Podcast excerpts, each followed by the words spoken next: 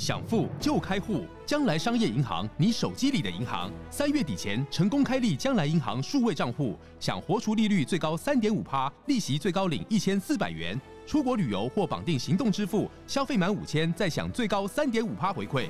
将来银行由中华电信、兆丰银行、全联等六大股东共同创立，让你实现金融自由，理财带着走。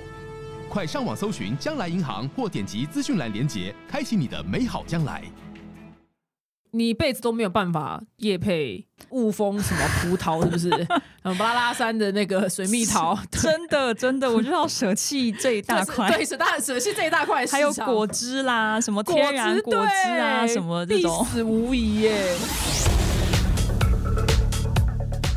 各位就是有体重困扰的，我想体重这个东西呢，真的是一辈子的话题，它跟爱情一样，永远不会退烧。自这世界上有人口在，就一定有两件事情，就是减肥跟爱情。那今天的来宾呢，他常年是我的体重的主治医师。那其实我这阵子这半年来有稍微跟大家提过，就是我身体有得了一个病，但其实我一直没有跟大家解释到底是什么，因为其实蛮难解释的。那我觉得刚好也趁这个机会，就邀请我的主治医师来教大家，就是如何正确的。减重，因为虽然就是正确的减重观念已经一直被推行，可是后来就我就走访民间，发现哎，还是很多人就是以为就一定就是要挨饿就才能成功减肥，但其实这是完全错的，因为一直挨饿到最后就变成。我的这个很神秘的疾病，就它连它冷门到连中文名字都好像还没有官方的名字，它只有英文的名字。那如果说你有减重困扰的人呢，你一定要来听这一集。那欢迎就是初日诊所的邓文心医师。嗨，大家好，我是文心医师，今天很开心来上表姐节目，希望可以帮各位表表弟妹嘛，对不对？解惑这样子。就是医师，你有两个小孩嘛？是。然后他本人身材超好，他小腹好平，他七十二公分的腰，对，距离我上一次测量很厉害，有一阵子没有量，真的很厉害耶！谢谢谢谢，真的，因为之前是因为宋玉仁医师他说他之前在那个跟马英九总统前总统出席活动的时候，马英九还说。你要减肥，卫卫生署的不能太胖这样子。你你很以身作则，对呀，对对，为了不要落入宋医师曾经有的这种，对被总统下令减肥，会很努力的保持，很厉害很厉害。好，就是我觉得可以跟。大家先讲一下现在市场上的减肥观念，因为那天又刚好我就是跟一个医美诊所人，因为现在坊间有很多就是那种反正什么冷冻什么什么什么溶脂啊，什么 in body 什么之类的，然后刚好就讲到减重这件事情，然后那医美小姐人也很好，然后她就跟我讲了一大串，就是譬如说这个东西做了为什么会有效果，然后最后她还加了就是一大串说叭叭叭叭，但重点还是要搭配 I 二。什么？这个结论听起来就让人…… 但是我会今天会造成我这个神秘的疾病，也是因为我一直以为就是要挨饿才会瘦。哦，好，那我们来先好好请问你一下，就是为什么就是不能靠挨饿来减肥？其实我觉得人今天会瘦不下去，就是我们把身体讲太太简单了啦。就是像过去我们对于身体的想法是说，我就是去控制热量的进出。那因为身体它就是一个。一个一个机器嘛，所以我减少了进去的能量，但是它转出的人能量还是一直在动的话，那我就应该会瘦，对不对？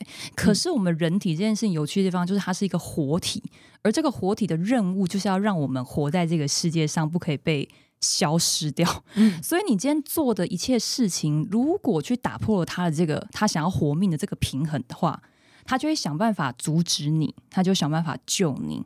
好，所以当今天你不太吃东西，然后你会觉得肚子饿的时候，其实你那个饥饿感是身体散发出来的，它引发了一种荷尔蒙叫做饥饿素，它让你觉得饿。好，为什么他要做这件事情？因为他已经感觉到你的能量不够了，他已经有危机感了，嗯，所以他才 Q 你，Q 你说，哎，怎么办？现在怎么没有食物吃啊？可是，在这个状况下，如果你不去迎合你的身体的需要，你就是用你坚强的意志力不去吃的时候，他就会得到一个结论：说，OK，这个人真的是在一个没有很好的食物生存的环境，战乱之类，天寒地冻，然后冰河时期，对，好，就是你在一个那个英文叫 famine，就是就是一个很大的一种挨饿的饥荒感的时候，那你的身体这时候就会出手保护你嘛。那它保护你的方式很简单，它就让你的热量支出。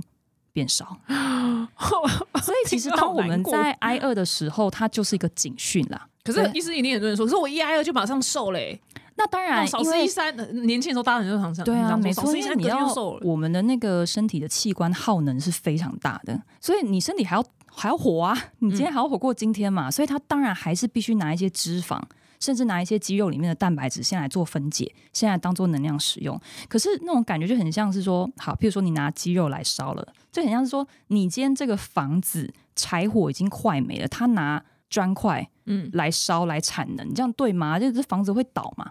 那所以你的身体很聪明的方式就是它开始节能，它就不要烧那么多的柴火就好了，不然它会一直牺牲掉这些砖块嘛。哦，对，所以其实我觉得大家在热量赤字的这个做法上面，为什么一直会碰到瓶颈的原因，就是我们一直把身体想成是死的。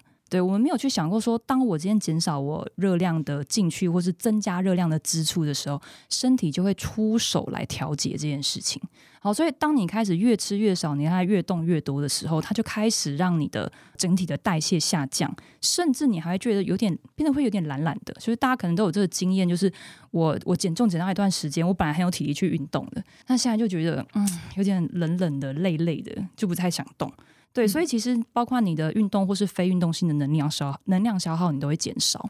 对，那更不用说你整个的这个静止静止代谢率。会下降，对。那你们要静止代谢率是我们整个就是 TDE 嘛？我们平常在算，大家不是会很喜欢上网算一个 TDE 的数字？对，很多健身挂的人啊，对对对对对，它其实就是大概 TDE 里面有大概呃七十几 percent 都是你的静止代谢率。对，所以如果说你就是你静止静着不动啊，你静止不动，你身体的器官就需要这些耗能。所以你刚刚问我说，为什么一开始会瘦的时候，因为他为了让你活着。这还是得烧掉一些东西，可是他就慢慢知道说这个做法不能不能长久，不能再持续下去了，所以我们干脆就节能好了。那饿多久之后开始会反扑？这个每个人就不太一样。对对，那其实今天就想嘛，那你就想说，那那为什么呃我做了什么事情会让我变饿？那这种感觉就很像是嗯，譬如说你想象一个情境好了，就是说哦，我今天要去。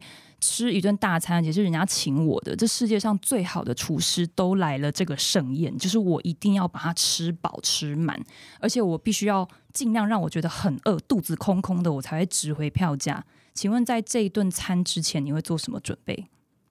尽可能节食两三天，然后每天狂去游泳跟运动。对，那你就会很饿嘛？所以你有没有发现，你在我们现在的减重策略好像就是这样？呃，对，好像大家就是，那你当然逃不过饥饿的反扑啊。那我们是一个生物嘛，对，所以你的你的意志力再怎么强，其实你很难去逃过我们的生物里面的那个驱动的引力。对，所以你就会受不了，你就会忍不住去暴食。那你暴食回来之后，哎，这就也蛮有趣的。你暴食回来，你的体重当然一定会增加，可是通常它增加的是脂肪。哦，你前面消耗的是肌肉，它增加的是脂肪，好不划算哦。对，所以你体重回来了，但是其实你整体的代谢率是是还是不好的。那这时候也是会有一些聪明的人就会说，呃，可是这个禁止代谢率它跟体重是联动的啊，所以我原本变瘦的时候代谢率会往下，然后我现在变胖了，代谢率照理说就会回来才对。那这件事情其实这几年有两个我觉得非常有趣而且很著名的研究，其实就已经推翻了这件事情了。就是一个是美国之前一个节目叫做《The Biggest Loser》呃之类的，反正就是一堆一堆胖子去减重。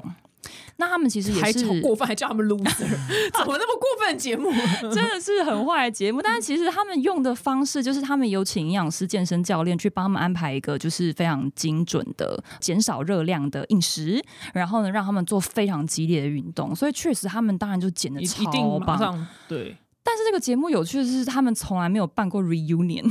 就是重聚，就是我们大家都瘦下来，然后几年后看看大家相聚都没有，因为每个人都复胖了。哇，然后就有复胖也是大真的。然后科学家就觉得很有趣，他就去呃追踪这些人。那六年之后，他们发现哦，一开始在做热量控制跟减重的时候，当然大家的。这个静止代谢率都下降了，可是首先第一个奇怪的是说，它下降的幅度跟它的体重下降程度不成正比。就说如果有去用算式的话，我应该算出来它的代谢率可能只降到呃一千好了，我随便讲。但实际上他们用精密的仪器测出来，它的代谢率只有八百，比你数字算的还低。OK，好，接着他们都复胖了，复胖应该要跟着体重，我用计算机算出来，它应该代谢率要回到两千，但是仍然在一千。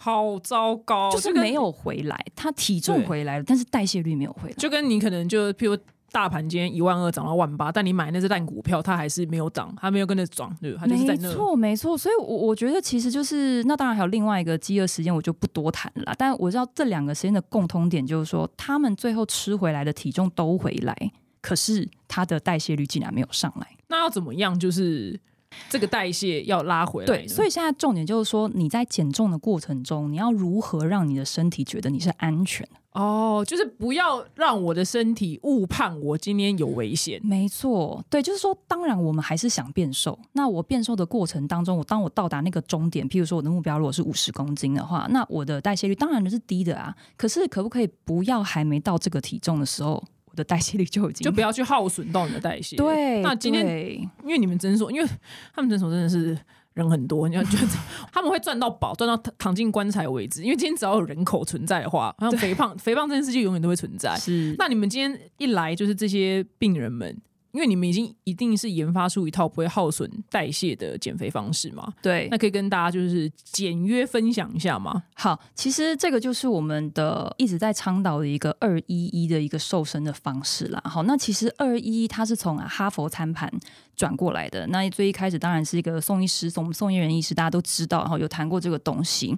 那后来会发现说，这个东西为什么会让大家比较不会陷入这么大的这个刚刚我们讲说这个代谢率变差的情境？所以什么是二一？所以二一它其实是一个吃东西的方式，很简单的配置，就是今天我就依照我的食量，我的食量呢，如果是一个脸这么大的盘子的话，我就把这个盘子分成四块，里面的两等份我们就分给各式各样的蔬菜、菇类，随便你喜欢什么都可以。其中的四分之一我们分给蛋白质，好，蛋白质就是泛指蛋、豆、鱼、肉这一类的。好，那其中的四分之一我们就分给一些淀粉类。那当然，大前提是这些东西尽可能都是原形食物。对你不要跟我说那边放那个炸鸡，然后这边再放一块奶酥面对，包。我想对你们那边是不是有很多那种偷渡的人，对不对？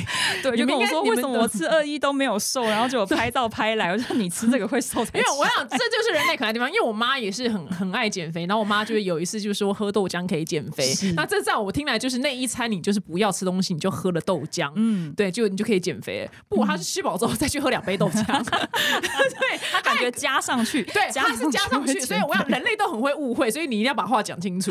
对，没错。所以第一个重点是圆形食物，然后第二个重点是比例。OK，那再来就是我刚刚有提到，就是说你的食量嘛。好，我觉得这个减重法有趣的事情就是一开始没有提供你一个热量去遵守，对，完全是看你现在身体的需要去吃你想吃的量。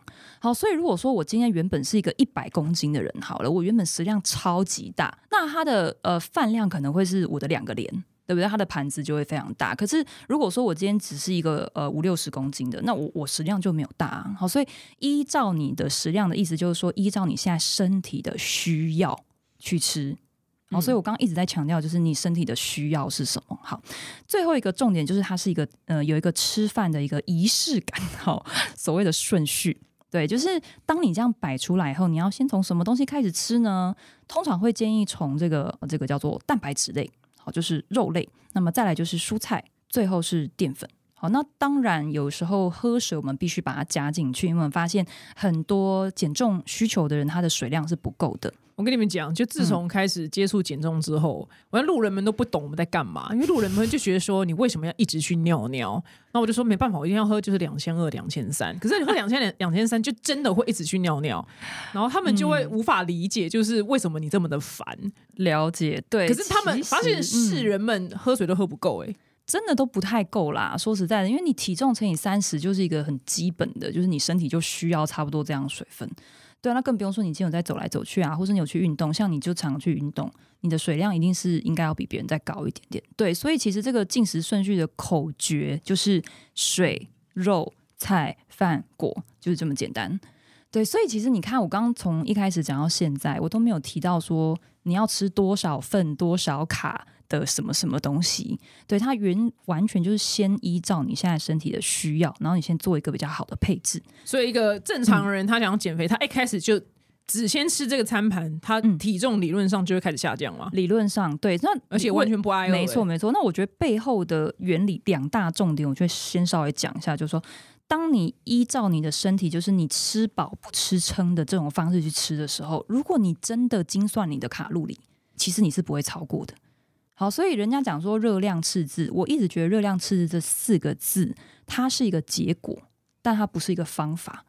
所以，当你用二一的方法去吃的时候，其实你很轻易的就会达到热量赤字。可是你知道，有一些人他常常就是说嘴馋嘴馋，万一他万一对啊，万一这个人他就是二一一，但是他那个可能那个二一是很大的二一，嗯也会瘦吗？其实应该是这样讲，就是你那个二一如果是很大的话，比方说你现在身体是需要这个量的。但是你讲嘴馋又有点不太一样，嘴馋是说我现在二一已经吃完中餐了，对不对？但下午三点之后，我就觉得哦，好想吃什么东西哦，然后你又去吃，这个当然你就已经超过了你原本二一的量了。哦，好，那其实这边就在提到这个方式为什么 work 的第二个重点，就是背后的一个嗯，关于胰岛素哈，那胰岛素就是跟我们身体的肥胖非常相关的一种荷尔蒙。那因为我们现在发现很多肥胖的人，大概有应该是说美国的统计啦，哦，成年人大概有八十八 percent 的人都有胰岛素阻抗。当你有胰岛素阻抗的时候，你的身体就是一直倾向着要储存脂肪的模式，而不是分解。是，所以当你处在这样子的状况下的时候，如果我们可以换个顺序去吃东西，就像我刚刚讲的水肉菜饭果这样子的进食方式，可以让你的血糖进一步让你的胰岛素去更稳定。所以那个胰岛素阻抗，它有没有一个药吃了就马上就不阻抗？真的好希望有这个药。哇，各大药商机来，蓝海蓝海来，蓝海来。那我跟你说，我跟你说，其实现代流行的减重药里面就有这个鸡转。对，所以我觉得现代人已经算蛮幸福的，因为我们的现在的减重药它已经有把胰岛素阻抗考量进去，所以呢，也就是为什么他们为什么不但这么有效，而且最新的减重药它竟然还可以做到，就是可以预防心血管跟中风的风险，这很厉害。这以前的减重药是没有办法这样子。那台湾有了吗？台湾有了吗？台湾有，台湾有，好，好开心，去你们诊所拿，好棒。我是说，其实这种药物它的机转就是因为可以改善胰岛素阻抗，所以它让人瘦的成效是更好的。但问题最后的结果就是，那你要一辈子用这个药物吗？对，因为是不是停停用了就开始就是因为它当然会让你的胰岛素阻抗有进步，但是如果你自己都没有去调整的话，它就不会是一个长久的事情。那调整就是你刚刚讲的没错，所以我刚刚讲的饮食的食。顺序，在对这个饮食策略，在改善胰岛素阻抗的这个呃，等于是说方法当当中，它大概占了七八成的重要性，七八成的重要性。那当然，人要你要在这个方法上面再去加成一些额外的药物，来让我的胰岛素阻抗改善的更快、更顺利的话，这个我当然是认同。但是你不能说我什么都不想做，然后就只是要靠这个药物，然后我就想要一辈子一直用。那其实说实在，这个药物它现在做的时间也还没有到那么长。再来就是它未来有没有一些更长期的副作用，现在也很难讲。对，所以我还是比较鼓励大家是说，你的饮食的重点你要去抓住。好，那如果有需要，菜水肉菜饭果，对，那你有需要再去再去加上这个，对，那当你又有得到一个热量赤字的结果，同时又让你的胰岛素阻抗改善的时候，自然而然你的身体就会往这个比较容易分解脂肪的这条路径去走。好想去那条路在哪？给给我地址啊？好想去那条，我很想去，带我去。可是哦，这个中间还要额外考量的一些点，就是说，当你这样开始操作的时候啊，如果呃你的营养比例，就是嗯，因为我常发现啊，现在有我们有些客人哦，就是他已经有在做二一一了。但我发现，就是他还是会很 care，就是说他这样会不会吃太多？就他还是一直用他的理性的头脑去看他吃的东西。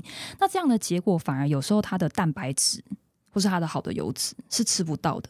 那这个对女生尤其是伤哦，因为女生她我们有另外一个就是跟生育相关的系统，所以身体对于能量的呃进来跟耗损是更加的敏感的。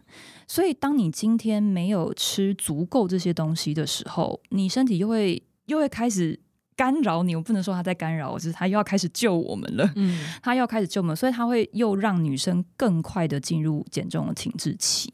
所以等于是蛋白质跟油要吃够。没错来，那够的定义是什么？有那 Good 个 question。好，所以有一个公式吗？我觉得蛋白质比较好讲啦。蛋白质的话，哈，我们现在大概会抓每公斤体重至少一点四克的蛋白质，但这个前提是你没有任何的肾功能的异常。对，所以你在提高你蛋白质量的时候，可以的话还是去验一下，因为之前就是大陆就有一个新闻啊，就一个男的每天吃鸡胸肉，就吃到洗肾哈，对，鸡胸肉可以真的真的有这个人，对，他就是每天吃超多鸡胸肉，因为他想要增肌啊、运动。就后来有再去仔细看那个新闻，应该是他本来就有一些肾脏问题，但没有发现，他就狂吃高蛋白这样。那这个举例来说，好，一个五十公斤的女生，嗯，乘以一点四之后，她一整天，我们以 Seven Eleven 大家最可以随手可得这个尺寸的鸡胸肉，大概五十公斤，这样是几片？所以你就是五十乘以一点四嘛，那这样是不是差不多七十70克的蛋白质？对，那首先这边很多人搞错的是七十克蛋白质，他以为是那个肉量七十克就要七十克蛋白质，不是哦，那个肉里面还有包含其他东西。那鸡胸肉一块的话，通常是二十五到三十克左右，所以其实你大概至少一天要吃两大片，嗯然后再加多一点点别的东西。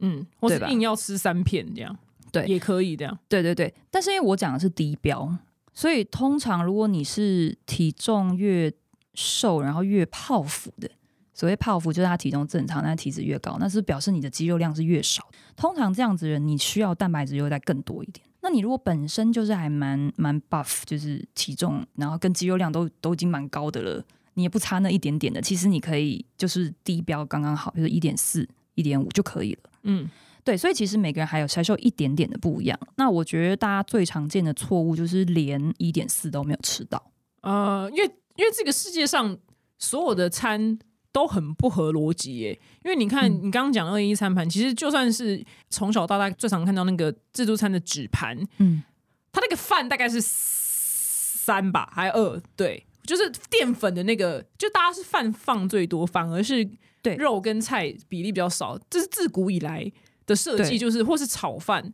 或炒面，就是我最喜欢，对啊，就最喜欢这些东西。他们其实原本的设计都是不合我们现在人类的那个审美标准的。对，所以就是为什么美国统计有八十八 percent 的人都有，就是你只要在现代的这种饮食环境下面去吃的话，你绝对几乎逃不了胰岛素阻抗的命运，然后未来就会变糖尿病啊、三高啊、什么心脏病啊。嗯，一个人年轻的时候可以正常吃，所以正常吃可能他，比如早餐就蛋，比如说薯饼加蛋，这种奶茶最正常，然后中餐一个肉跟面，晚上一个炒饭。他年轻的时候可以这样吃，但他可能过了某一个岁数之后，他就会开始渐渐发胖。没错，因为他的通常这种就是他的胰岛素阻抗的问题在加重，所以他身体的胰岛素的水平会一直往高去。那我常常就会说，胰岛素它是脂肪的守门员嘛。那你脂肪今天要拿出来燃烧，你就想象说你要把门打开，然后让脂肪都出来烧掉。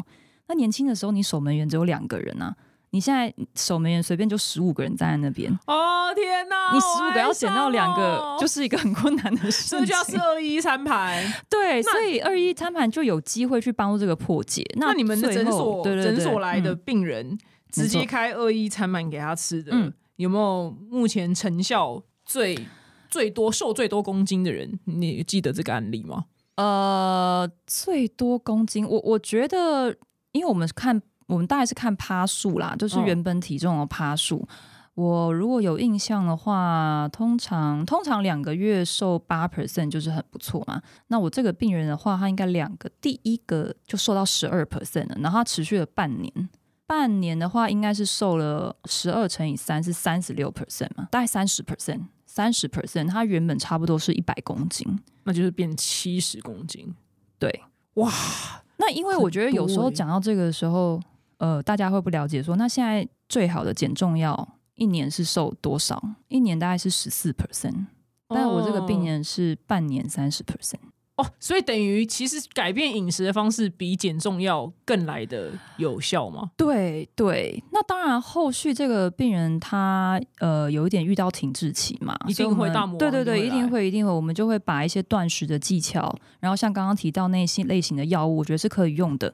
嗯哦，只要是在医生的监督跟建议下面，对，嗯所以他后来还有再继续突破。哦所以这时候就加入了来最红的一六八。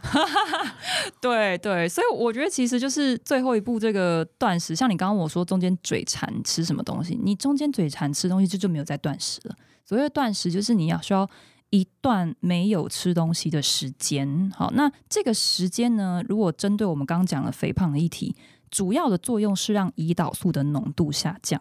好，所以你想想看，在这个时间当中，你原本的十五个守门员，他就会随着时间变成十四个、十三个、十二个。这样不是全部很好吗？杀光嘛，好吗？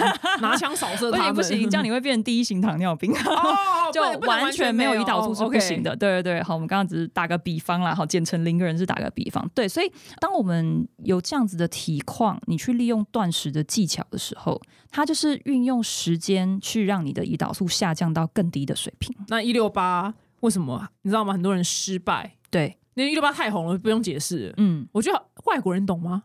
懂啊，它叫 intermittent fasting，、哦或者是它叫做英文名，它不叫 time restricted eating，哦，就是限制时间式的进食。那对，那台湾人为什么还周遭还是很多人？哎，一六八失败，对，因为失败会有？什么原因呢？最常见的是，他虽然在一六八，可是他的八小时吃东西完全是没有在管他在吃什么。来，我来朗诵一下我的朋友。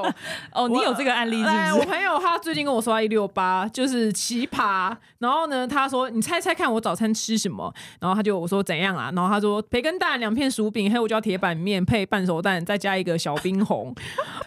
可是这个一开始会瘦，因为他现在是一开始，对，因为他可能就暴食这一餐，他就你看他就只是一个小时哎、表弟妹们听听啊，你你就算没有任何营养背景，你这样听起来，你应该也觉得他不会瘦。可是他最近还是瘦了、他说很有效。这种通常是那个一开始食量非常大的人，其实你听他这样吃就知道他的食量应该是蛮大的他。身上超大，对，所以如果说你看哦，如果他原本早餐吃的跟这个差不多，嗯那早餐随便就八百大卡了，对，那他做断食，它就是以热量的角度，他就突然八百大卡就没有了嘛。那你身体要让你活命，它当然得赶快赶快支出一些脂肪啊。嗯对，但是这种就是它很快就会卡住，因为就像我刚刚讲那个代谢适应，哎，我刚刚有讲嘛，好，有哎，就是身体在保护你的机制叫代谢适应，这些情形就跑就跑出来了。对，所以那这个是一种食量很大的。那么有一种是他可能哦，他原本的早餐就没有吃很多，他原本早餐就是呃吃颗苹果，嗯他就说怎么一直不瘦下去，他就来做一六八，他就减少了那颗苹果。那以热量来看的话，一颗苹果才多少？一百多吧，可能吧，嗯，对，就是就是根本就不是差很多的东西，对，所以你你不会，你会觉得完全没感觉，你不会像刚刚那个人一样，刚刚那个人因为突然减少了八百大卡，所以他很明显，对不对？这个人就没有感觉，哦，一点瘦都。没有，因为他才差一点点。那所以，我这个朋友，他因为他现在正在蜜月期，他嗯一开始这样操作，他那一餐吃 whatever she wants，他还是会瘦，对，他还是很满足。对可是他大概可能 maybe 过一阵子之后就会开卡嘛。一定会，一定会，所以他这个时候就要开始把他的中餐跟晚餐弄成像二一这样子，OK，懂。他就要去搭配这件事情，因为他比较好他还有瘦下来。他很爱跟我报告，他那天一六八十，他那另外一天是烧饼一份，萝卜糕一份，饭团一个，蛋饼再加油条，很荒唐哎、哎、我觉得很多人很羡慕他吧，就是吃成这样很，因为他那。一天就只暴食这一餐呐、所以他变成 不只是一六八，变成可能呃这样子算不出来哎、欸，二三一吧，变二三一了。其实我觉得后续还有很多问题啦，因为你看他这个饮食内容是是很高糖高油的嘛，对好，所以这其实对身体是这种慢性发炎听到没有，奇葩？听到没有？慢性发炎哦。啊，慢性发炎哦，短期内你也不会觉得它怎么样啦，可是长期来讲，它又是让你会瘦不下来的另外一个风险了，因为这个跟刚刚身体的那个生存逻辑其实非常类似，你如果在发炎的时候，他就是觉得你活不好，哦，又来，是他又要想办法救你了，你知道吗？国安基金又要出场了。对对，我最最近有常买股票，就是 很常用股票譬喻。对啊，然后这个是一种嘛，那再来就是你的肠道，其实肠道的议题这几年都非常非常的行，就是你肠道如果不健康的话，你身体里面住的那些小住民们，就是你的好菌，它也没有办法去支持你，让你的新陈代谢变好。所以所谓的健康，就是还是回归到最好一六八还要搭配二一餐盘。对对，所以我我觉得啦，我们的减重策略看的是未来。简单讲就是这样子，对，因为你现在又就像你刚刚讲的，我每天只吃一餐麦当劳，我每天只喝三杯真奶。如果你原本是个食量很大的人，你一开始这样做一定也会瘦，对不对？可是你的慢性发炎、你的肠道的健康，就会让你后续是瘦不下去，更不用说你你的蛋白质不够，营养缺乏，嗯那是不是我们一样身体的其他荷尔蒙也会出来要保护你我？会把这集丢给他听，因为我懒得跟他解释这么多，我直接丢给他听就好了。因为他现在正觉得爽啊，因为他觉得非常因，为他觉得非常有效，而且又是吃到很很喜欢的东西，这样子。确实最是，但是我必须在讲啊，就是说，如果他原本是这种饮食习惯真的很糟糕的人啊，他一开始的这种断食哈，除了减少热量以外，可以抗发炎。这是我觉得断食跟你只是去控制热量一个很根本的不同。嗯，就是它除了在热量上有角色以外，它可以让你的身体的发炎程度下降，它可以更有效的引发我们在讲的一些抗老的细胞自噬啊、立腺体的活化、啊，还有一些神经的滋养因子。我觉得这很神诶、就是当你的断食的时间越来越长的时候，你原本我们神经细胞都是在损害、都是在消耗的，它竟然可以让你再生，对耶，就跟我们跟我们想想象中不太一样。真的，所以我觉得，呃，当然断食在减重上它是一个技巧、一个策略。可是如果你只把它想成跟减少热量有关的话，那就有点可惜了。这个方法，那这也是很多人做错，就是他他对断食完全没有了解，他也不知道它好处是什么，坏处是什么，他只是想说，反正我就是一六八，我就会瘦。对，那这个当然就会就会慢慢他未来的。失败。，对，就会就想说奇怪，人家不是说很好吗？对，但因为他不了解这个原理啊，或是他那个一六的时候，他喝了豆浆。对，很多人很爱在一六的时候喝了一杯拿铁。对，这个我也是真的在看诊以后，我才真的知道这件事、哎、哦，就是怎样呢？因为因为你们因为他们诊所有一个 app，然后是可以每天回传，吃的东西给他们的诊所营养师，就有很多种，他会来，因为我们会先跟他咨询，他会声称说我已经做一六八都没有效，嗯，就他呃所谓的一六八是那个空腹的时间，他有喝拿铁，嗯或像你讲的豆浆，对，或是吃一颗蛋，嗯说这样也不行吗？之之类的，对，嗯好、那或者是说他声称他在做极低碳饮食，他在生酮还是什么之类的、啊，因为低碳饮食很流行嘛。结果你看他三餐，他三餐都吃一堆水果，因为他觉得他没有吃到白饭或是面包这种东西。大家来跟医生肯肯跟大家宣导一下水果，对，因为我妈也很爱就是暴吃水果，这样一堆榴莲，真的跟大家解释一下水果到底怎么一回事。不是我，我觉得这个问题出现在大概台湾年龄层应该五十岁以上左右人会有这个问题。其实你看年轻人没有什么人在吃水果，可是五十岁以上的人真的超爱吃水果，然后他们不太喝手摇饮，他们很少会真的去吃一些什么精致的蛋糕，但他们最大的问题就是吃太多水果，天哪，你完全讲我妈的人生呢、而且他们都会会跟你说哇都无假啥。哇，我我我你假黑饮料啦，嗯嗯，那也不一好。那其实你看他的饮食，就是就是真的是水果太多。那了我们一整天到底吃多少水果才是？应该这样讲、啊如果我们这边像我们这边都是健康成年人，然后如果没什么问题要处理，那我一天吃大概两个拳头的水果量，我觉得是很 OK 的。嗯，但是我大部分的客人就是脂肪肝啦、胰岛素阻抗啊、血糖有点异常。这个时候啊，水果里面的这个果糖，你如果太超量的话，它会让我们刚刚讲的问题加重，而且它跟热量没有关系。对，不是因为果糖的热量才导致这件事情，是果糖的代谢路径本身就会让脂肪肝跟胰岛素阻抗变严重。哎、我们你一辈子都没有办法夜配雾峰什么葡萄，是不是？嗯巴拉拉山的那个水蜜桃，真的，真的，我就要舍弃这一大块。对，舍大舍弃这一大块还有果汁啦，什么果天然汁果汁啊，对什么这种必。死无疑耶。我刚刚还在便利商店看到，就是哇，一个看起来很健康的一个招牌，然后就贩卖很多果汁这样子。我的天呐，我这样放眼望去，里面每罐的糖量应该都在三四十克以上，然后他还加糖球、欸，他还嫌他那个水果还不够够甜，甜，他还额外加糖球，然后嗯一杯的热量大概都是两百九到三百。所以像你知道，有些女生她不吃东西，她就想说我来喝一杯健康的饮料，或是甚至夜市它没有它没有贴纸，哦好好现榨的，真的真的，然后他就不知道哇，他其实你喝一杯饮料，跟你吃一个就是你知道一个健康的便当，可能还差不多。对。但是那杯饮料还走了一个比较烂的烂的路去代谢，对，它走了比较烂的路线，它让你的脂肪肝变严重，容易产生容易产生胰岛素阻抗。那我觉得这个短期你看不出来对你的肥胖有什么影响，但是长期非常的重要哈。如果说你在减重的时候，你只考虑热量，他说啊，是不是这个果汁的热量，管它的，反正热量我没有超过。可是你的比例大幅度的都是果糖的时候，那你的脂肪肝跟胰岛素阻抗就会加重，而这样子的问题会让你越来越容易胖，越来越难控制。这集可能要希望大家 pass 给家里的长辈听，因为 我跟我们跟他解释，他一定没有在理我们的意思，你知道吗？对他因为这种就一直事情想不透。对，因为这种有有嗯晚辈来讲，他们说你欧北供啦，那追够呢加跟空这样，一定要有医师亲口来讲。真的，真的，尤其是他现在如果有一些健康问题的人，对啊，你说他每天运动，他人活得好好，他也没怎么样，当然你表示他身体是可以负荷的。可是他已经有一些健康问题的人，那就是他现在是不能负荷这个量。那像这样子，我会建议就是他可能先从半碗就好了。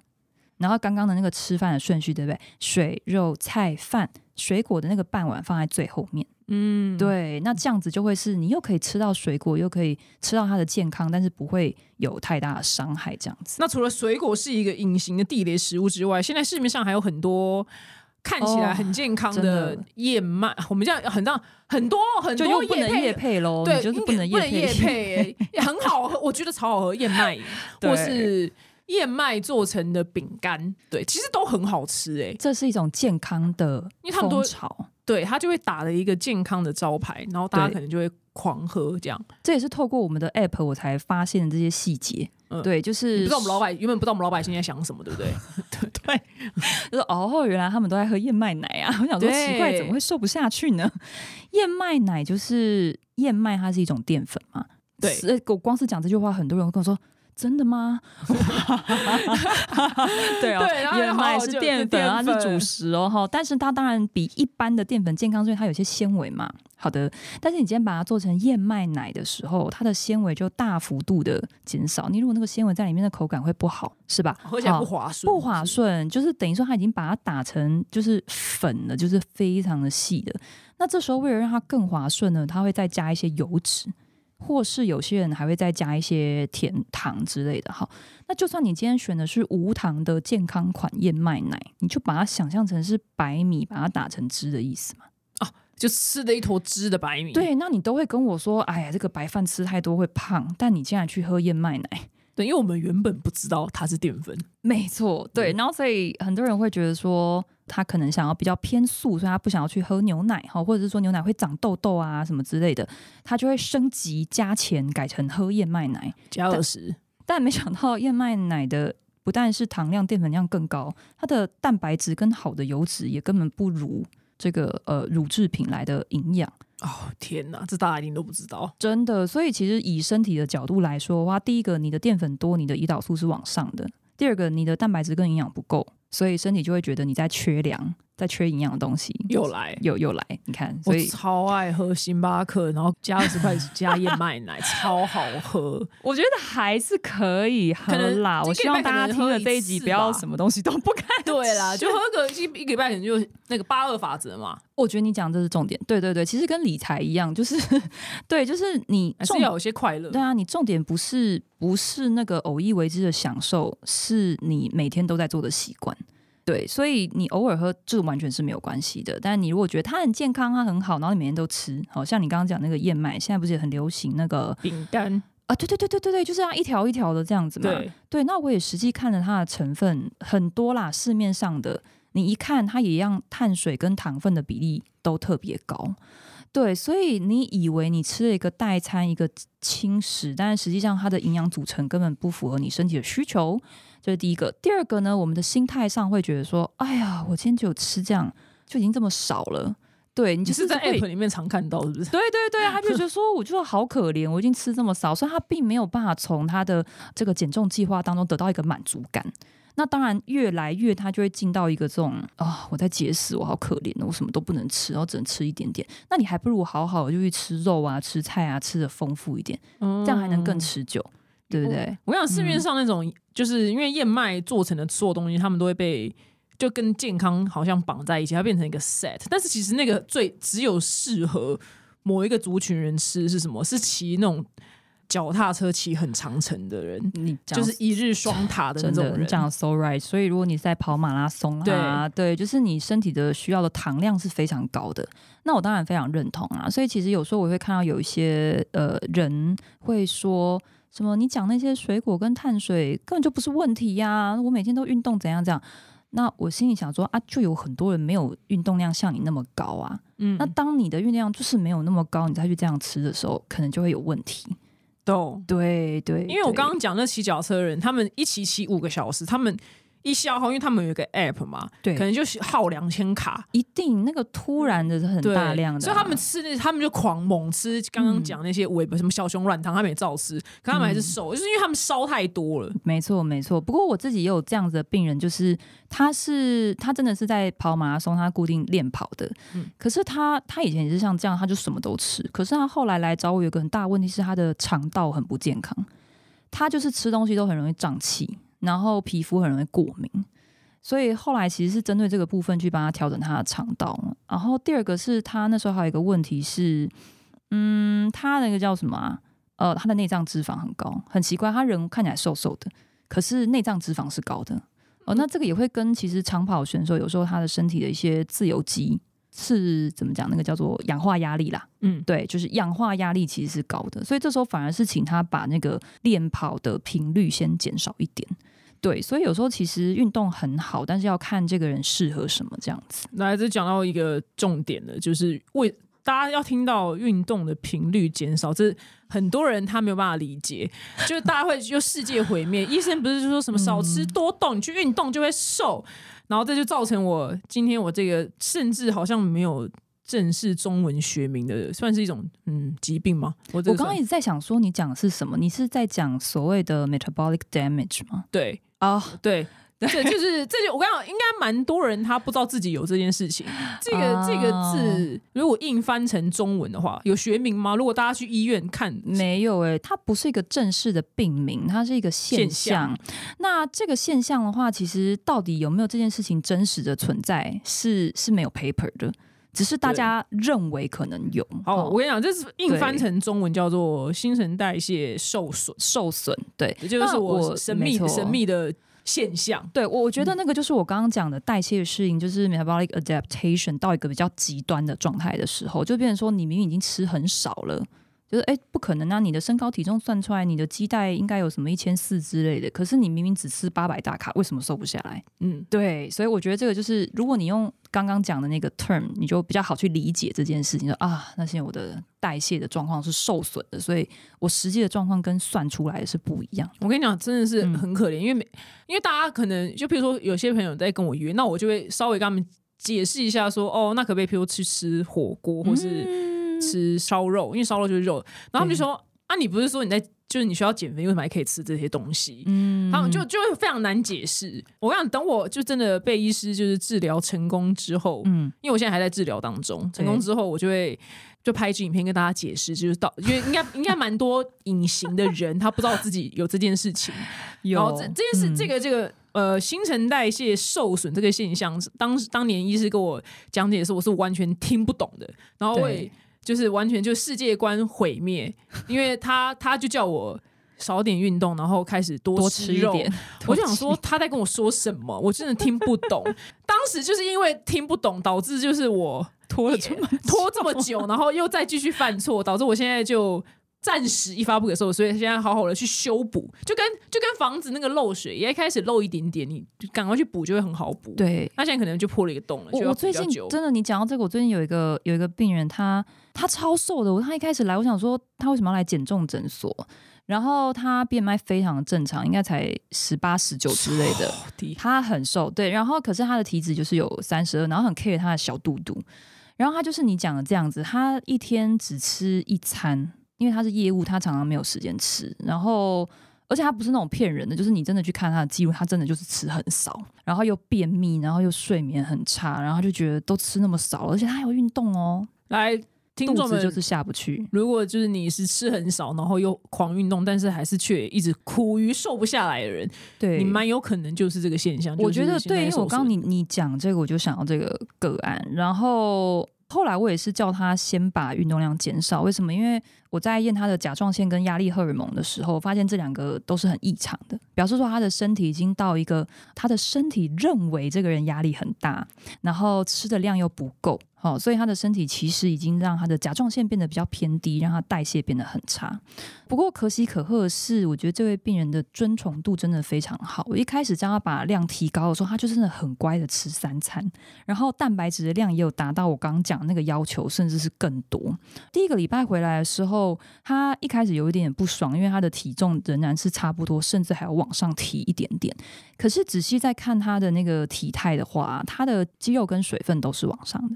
所以体质体脂是变好的，就他第二个礼拜的时候就说他的排便竟然变得很顺畅，然后到第三个礼拜的时候，他跟我说他晚上的那个安眠药好像可以减量。哇，对我就我就很我自己也非常有成就感，因为我的成就感不是来自于他变瘦还是什么的，而且他的健康健康状况先提升了。嗯，然后后来到差不多第五、第六个礼拜的时候，他的体重持平，没有再往上了。好，所以首先先讲一件事情，他吃的热量比以前多两倍，但是他的热他的体重是持平，是什么意思？是不是表示他的代谢往上拉了？嗯，对，如果他的代谢没有往上拉，他吃进去的热量是以前的两倍，那他应该要变胖。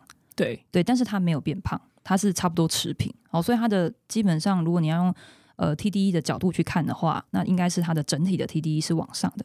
而在这个过程当中，他的运动是减少的哦，所以他往上很大一部分是来自那个静止代谢率，以及我们给他的食物产热效应。OK，那第二个就是说，别人看到他都说他变瘦，哇，好爽、哦！所以他觉得很就是。他不懂为何，因为他的数字看起来没有就没有进步啊。对，嗯就是就是体脂，他的体脂有下降一点啊，可是体重就是那样子啊。对，但是但是以前觉得很紧绷的裤子也穿得下。所以最最终其实可能要放弃一下体重计上面的数字。没错，没错。那因为一开始我就跟他说，一开始你的体重可能有不会有进步哦，所以我一开始就已经先跟他打预防针，你不要一直去量你的体重。对，因为现在对你那个不是重点。对，那他真的就超乖的，就也是因为他非常配合，我觉得可能才会有这么这么好的一个结果。这样对，所以我觉得现在其实女性的这种肥胖的问题，我觉得分两大类啦。一组当然真的是她可能原本对营养是完全没有概念，所以可能还是吃的蛮多啊，高糖高油。就刚刚那位朋友，对，那你说这种东西，你去不管你做一六八，你先做一些减少热量，你先增加蔬菜，然后你从来没有运动，你开始做一些运动，我觉得这个都是很好的开始。